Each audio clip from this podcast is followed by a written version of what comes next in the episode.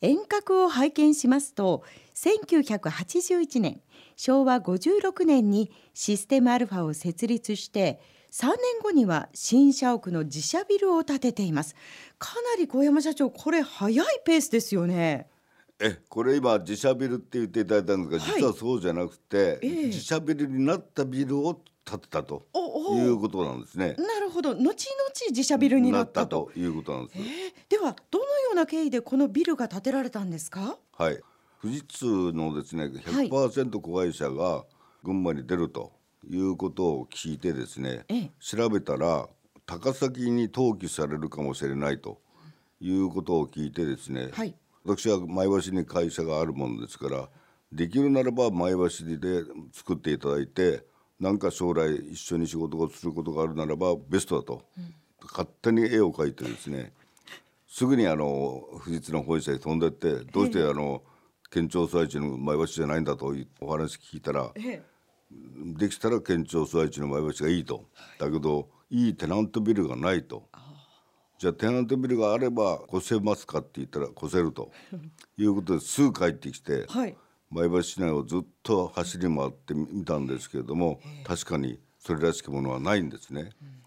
それで今のところに車で通りかかった時に汚いですねあのゲームセンターみたいのがあったんですね。マーキュリーホテルの前ですけども、それで勝手にですねここは絶対ビジネス街としてはいいところだと思ってですね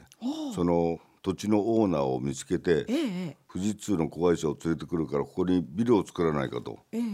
本当に乱暴に説得したんですよ。たらたまたまそのオーナーは土地をうまく有効活用したいっていう思いがあったんだと思うんですけどもその話が本当だったらば乗ってもいいという話をいただいて、はい、すぐにまた東京行ってですねこういう場所にこういう人が富士通の思うビルを作ってもいいと言ってますけど、どうですかって言ったらそれが本当だったら乗りましょうということになってですね、えー、今の本社ビルができたということなんですね。いやどこまでもエネルギッシュですね。エネルギッシュ乱暴な発想ですよね。そしてまあその後なんですけどこれどうして自社ビルになったんですか？それでですね、えー、私もそこに入ったんですけども、はい、富士通が大きくなってですねそこのビルではそのとてもじゃないけども社員がいっぱいいっぱいになっちゃってダメだと言ったらですねまたオーナーがですね、はい、じゃあ富士通用にまた別のところにビルを作るからっていうことで、全部そこを富士通は引っ越して新しいビル行っちゃったわけですね。そしたら銀行がですね、えー、小野さん買えとあれを。で我々が返済ができるようなテナントに入る会社を探すからと、はい、いうことでですね大手の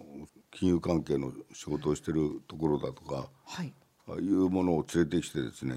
私がオーナーになってそれをお貸ししてうまくお金が回るような形をしてくれたということなんですね。そしたらまただんだんだんだんあのそこの入ってたビルの皆さんがですね、はい、1社下げり2社下っていううちに私どもがそこを埋めるだけの人員採用計画が出てきてですねうまくこの入れ替わりができて最終的には私どもの一社の会社になったということですよね。こう段階を経てそうなんですね。まあたまたまうまくそういうことが回転してですね。だから最初にいた新米橋の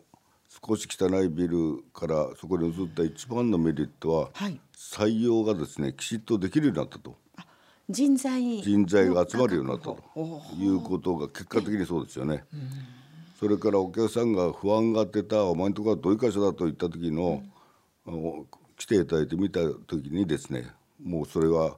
別に説明することなくですね信頼していただいたというような経緯もありました。1995年平成7年には携帯ショップの運営も開始いたしましたね。これはどんな経緯で始めたんですか？これはですね、携帯電話っていうのは将来一人一台持つ時代が来るんだと。だから俺たちもやろうでと。言って社員を説得したり周りを説得してやったんだらば、うん。私も読みの深い社長ということで尊敬もいたんでしょうけども、はい、全くそうじゃなくて なんとなく言えるんじゃないかと面白くなんじゃないかという程度の情報基地私にはなくてでもやりたいということで始めたのが事実です。携帯とコンピューターって似てます？いや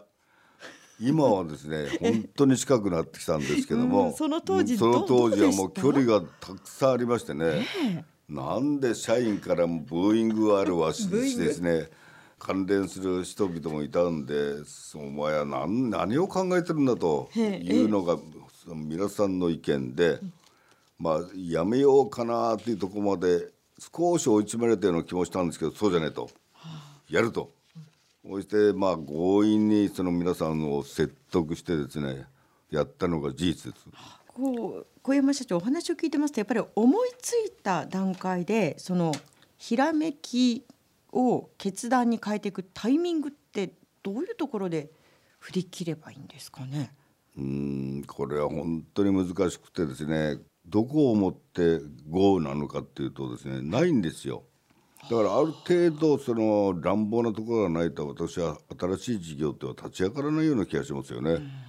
こう危ないと思えばもう限りなく危ない話ですから、はい、それだけじゃ進まないですよね。うん、だからそこが難しいところですね確かに。がしかしこうやってお話を伺ってきますと本当に順風満帆で事業を拡大してきたようにもう感じてしまうわけですがちなみに失敗しちゃったりなんてことは？いやもう失敗なんてたくさんありましてですね。あのその一つがですねあの本当に大きな失敗なんですけども。大きな？はい。金額でいうと1億いくらとかっていう損失をそのちっちゃな会社の時にや出してしまったというような話もあります。差し支えなければ、はい、教えていただけますか？それはですねあの私どもの社員で英語が得意な社員がいまして、はい、えー、いろいろその世界の情報を集めてですねカナダに3次元ソフトがあると。これを社長は取り扱ってくれというような依頼を私のところ持ってきてですね私はその時3次元ソフトって残念ながら分かんなかったわけですよ。じゃあそのカナダの社長を俺のとこに連れてこいと非常に乱暴な言い方すれば彼も諦めるだろうと思ってですね、うんうんはい、言い話したんですよ。ええ。こうしたらですね1か月ちょっと経ったらですねカナダから社長が来ますって言うんですよ。3次元ソフトのえっと思ってですね、ええ、まあ、しょうがない。その私も言言った限りには一度会おうと言って会ってですね、はい、そしたら私どもその会社の社長が来てですね3次元ソフトとはっていうことで黒板にですね数式でですね3次元のその、うん、書いたわけですよ。なんか難しなお分からなくなっちゃいまして これダメだと思ってカナダ大使館に飛び込んでですね、はい、こういう会社がうちここに来てるんだけどどう思いますかと言ったらですね安心してお付き合いできると思うというようなお勧めがありましてね、はい、私ともお手伝いしましょうっていうことなんですよ。どういう手伝いするかと思ったら、はい、プレス発表しましょうっていうことなんですよ。あプレス発表をこういうソフトを日本でスタートするというようなものを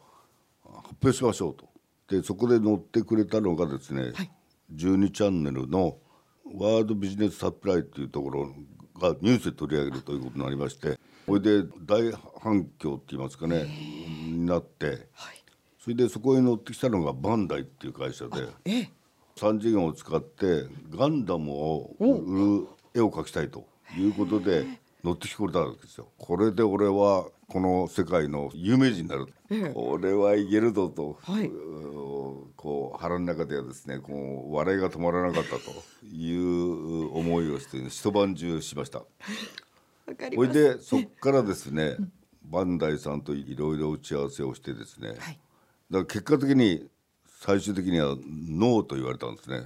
その3次元ソフトが100%の完成度じゃなかったんですね。後から思えば。そのビジネスはダメになってですね、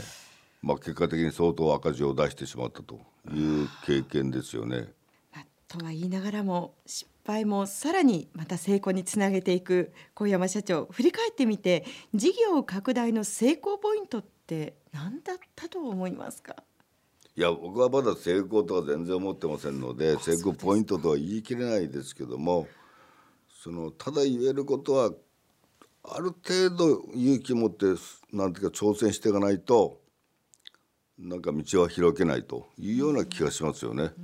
勇気をこう振り絞るための何かあるんですか？決め手みたいなものって直感っていうか嗅覚っていうかそういうところが僕の場合特に強いですね、はあ、えー、少し危なっかしいんですよ。だから、もう少しその統計的とかですね分析力とかが強ければそっちでこういろいろやってからスタートするんでしょうけどそれを外してただの直感みたいなもので言うぞっていうことは危ないんですけども少しはそういうところがないと僕はダメだろうなと思ってますね。それがビジネスのこう楽しさだったりするのかもしれないですね。そうですね。少しそういうところがないと危険だけどそれを楽しんじゃうというところがないとダメなような気がしますね。まさに勝負に合ってますね経営者が。どうでしょうかね。えこの後もコマーシャルを挟んで高山社長にお話を伺っていきます